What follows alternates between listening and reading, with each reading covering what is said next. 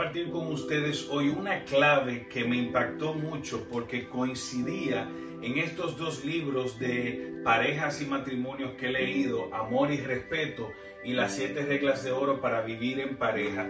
En estos dos libros habla de una clave para la resolución de cualquier conflicto matrimonial o cualquier conflicto de pareja. Es una clave súper simple, pero que debemos entender cómo poner en práctica, o sea, concientizarnos de ella.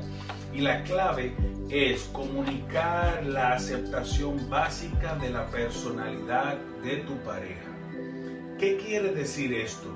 En otras palabras simples, es aceptar a tu pareja de una manera sincera antes de pedirle, antes de pedirle cualquier cosa o de sugerirle un cambio a tu pareja, debes aceptar de manera sincera la personalidad de tu pareja. Debes aceptarla tal y como es, es decir, comprenderla.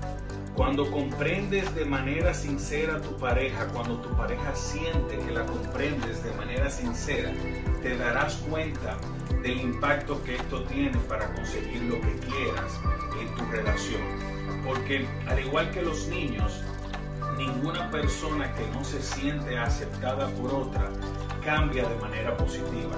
Te darás cuenta en los niños que cuando quieres el cambio en un niño debes aceptar su personalidad, su comportamiento, para luego pedirle o sugerirle un cambio.